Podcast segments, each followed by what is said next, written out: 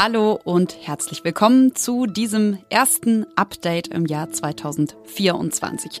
Es ist Dienstag, der 2. Januar. Wir sprechen über das Hochwasser in Deutschland, darüber, was sich mit dem neuen Jahr hierzulande so ändert und wir schauen in die Ukraine. Naja, und äh, damit Sie einen trotzdem halbwegs wohlig warmen Start ins neue Podcast-Jahr haben, habe ich Ihnen auch noch ein bisschen Kakao und Mickey Maus mitgebracht. Ich bin Konstanze Keins und der Redaktionsschluss, der ist wie gehabt 16 Uhr. Seit Tagen sind Einsatzkräfte ja in Niedersachsen, aber auch in Teilen von Nordrhein-Westfalen, Thüringen und Sachsen-Anhalt im Dauereinsatz. Das technische Hilfswerk und die Feuerwehr sichern Grundstücke, mobile Deiche werden aufgebaut. Ja, ganze Landstriche stehen schon unter Wasser und jetzt warnt der Deutsche Wetterdienst wieder vor neuem Dauerregen. Elena Erdmann aus unserer Wissensredaktion hier bei Zeit Online hat einen Überblick über die Hochwasserlage in Deutschland. Hallo Elena. Hi. Ich habe ja gerade schon Niedersachsen genannt. Vielleicht kannst du uns aber noch mal genauer schildern, wo die Lage besonders angespannt ist und vielleicht auch von was für einer Größenordnung wir hier sprechen. Genau, wie du gesagt hast, ist es besonders in Niedersachsen gerade relativ angespannt. Äh, dort geht es vor allem um die Flüsse Weser, Aller und Leine. Die haben alle noch Hochwasserpegel.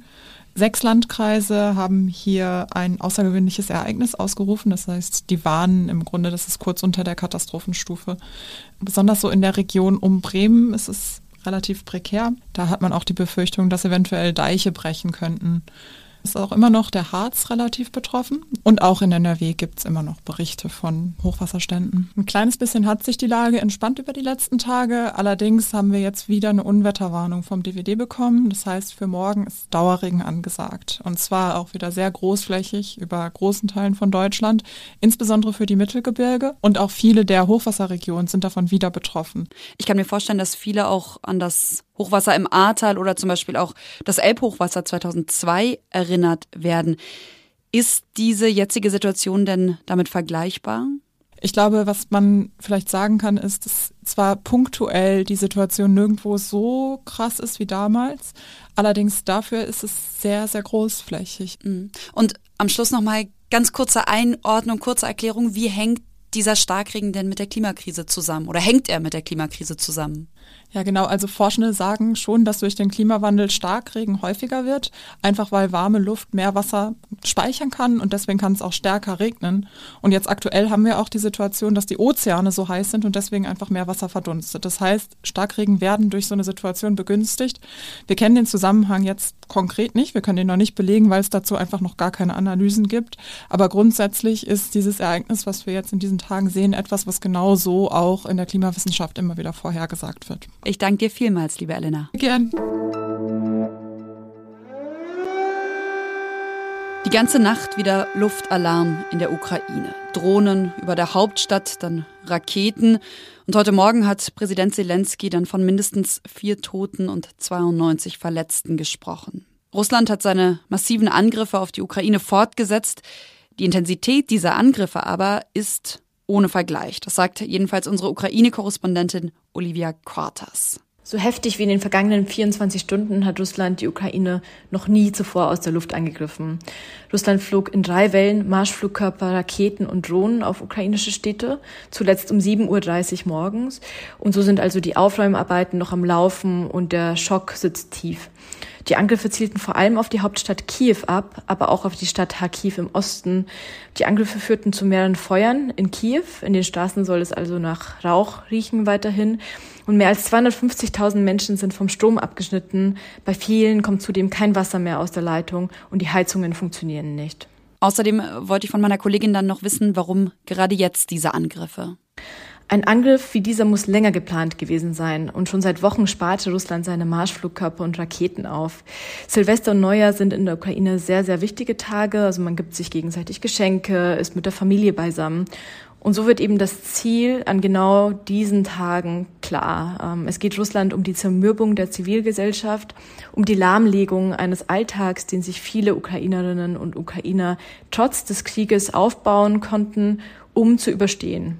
Und wir können wahrscheinlich davon ausgehen, dass es in den nächsten Tagen und Wochen weiterhin zu Angriffen auf Kiew und auf weitere ukrainische Städte kommen wird. Als Reaktion auf die Angriffe hat der ukrainische Außenminister Kuleba gefordert, die internationalen Partner sollten die Ukraine mehr unterstützen. Es bräuchte erstens mehr Unterstützung bei der Flugabwehr, zweitens mehr militärische Hilfe, um Russland eben zurückzudrängen.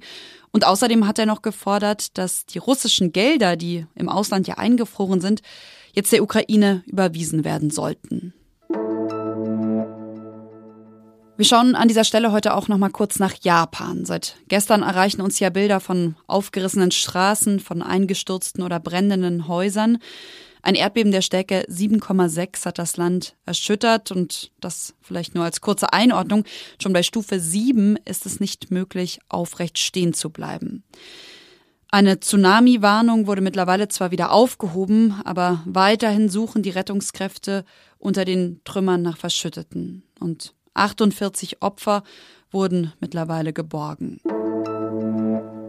So, und an dieser Stelle nach diesen Nachrichten wünsche ich Ihnen jetzt trotzdem noch ein frohes, ein gutes neues Jahr 2024.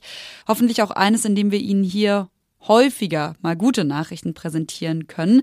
Zumindest ein paar der folgenden Punkte sind schon mal ein Anfang, finde ich. Andere, ja, also, hier kommt jetzt noch ein kurzes Wrap-up, welche Neuerungen 2024 so mit sich bringt. Wir starten mal mit dem lieben Geld. Ungefähr sechs Millionen Menschen bekommen nämlich mehr davon, denn der Mindestlohn steigt von 12 Euro auf 12,41 Euro die Stunde. Wer einen Minijob hat, der darf ab sofort 500 38 statt 520 Euro pro Monat verdienen. Und noch eine Änderung habe ich für Sie herausgegriffen. Die Regelsätze fürs Bürgergeld steigen um 12 Prozent. Bedeutet, dass zum Beispiel Alleinerziehende nun 563 Euro pro Monat bekommen. Das sind 61 Euro mehr als bisher. Teurer wird aber eben auch einiges, zum Beispiel Essen gehen. Sie erinnern sich wahrscheinlich, darüber haben wir hier im Podcast ja auch im vergangenen Jahr gesprochen um den Gaststätten in der Pandemie zu helfen, galt in der Gastro ja in den letzten Jahren eine reduzierte Mehrwertsteuer, sieben statt 19 Prozent. Jetzt aber gelten eben wieder die 19 Prozent. Neben Erdgas und Heizöl wird auch das Tanken teurer, denn der CO2-Preis steigt von 30 auf 45 Euro pro Tonne. Der Liter Diesel kostet dann zum Beispiel 4,7 Cent mehr, Benzin 4,3. Okay, weiter geht's. Nächster Punkt auf der langen Änderungsliste. Tschüss, rosafarbene Zettel, die ich zum Beispiel leider viel zu oft schon verlegt habe. Für verschreibungspflichtige Arzneimittel müssen Ärztinnen und Ärzte nämlich jetzt ein E-Rezept ausstellen. Und letzter Punkt, unabhängig vom Inhalt, gilt nun für alle Getränke in Einwegplastikflaschen und Dosen eine Pfandpflicht. Bislang waren Milch, Trinkjoghurt oder zum Beispiel, hier kommt der, Kakaos davon nämlich ausgenommen. Jetzt, Sie kennen das Spiel von anderen PET-Flaschen, gilt aber auch hier 25 Cent pro Behälter. Was noch? Und noch was ändert sich mit dem neuen Jahr.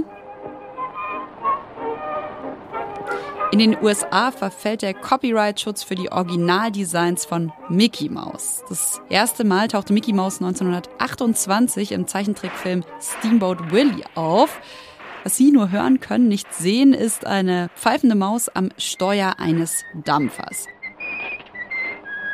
Das Ganze ist 95 Jahre her. Jetzt aber verliert Disney den alleinigen Anspruch an dieser Ur-Mickey-Maus-Variante sozusagen. Bedeutet, ab jetzt können Künstlerinnen und Künstler, andere Kreative die Figur verwenden, ohne dass sie Disney um Erlaubnis fragen müssen. Aber aufgepasst, in Deutschland und auch in vielen anderen Ländern gelten andere Regeln, denn unser Urheberrecht erlischt erst 70 Jahre nach dem Tod des Eigentümers. Walt Disney starb 1966 und der Zeichner von Mickey Mouse, Ab Iwerks, erst 1971. Also bevor wir Mickey Mouse frei nutzen können, müssen wir uns noch bis 2041 gedulden. Das war's mit Was jetzt am Dienstag, den 2. Januar. Das war's von mir, Konstanze Keins. Morgen früh hören Sie dann meine Kollegin Elise Landschek, die der Frage nachgeht, was die Entscheidung des israelischen obersten Gerichts für Netanyahus Justizreform bedeutet.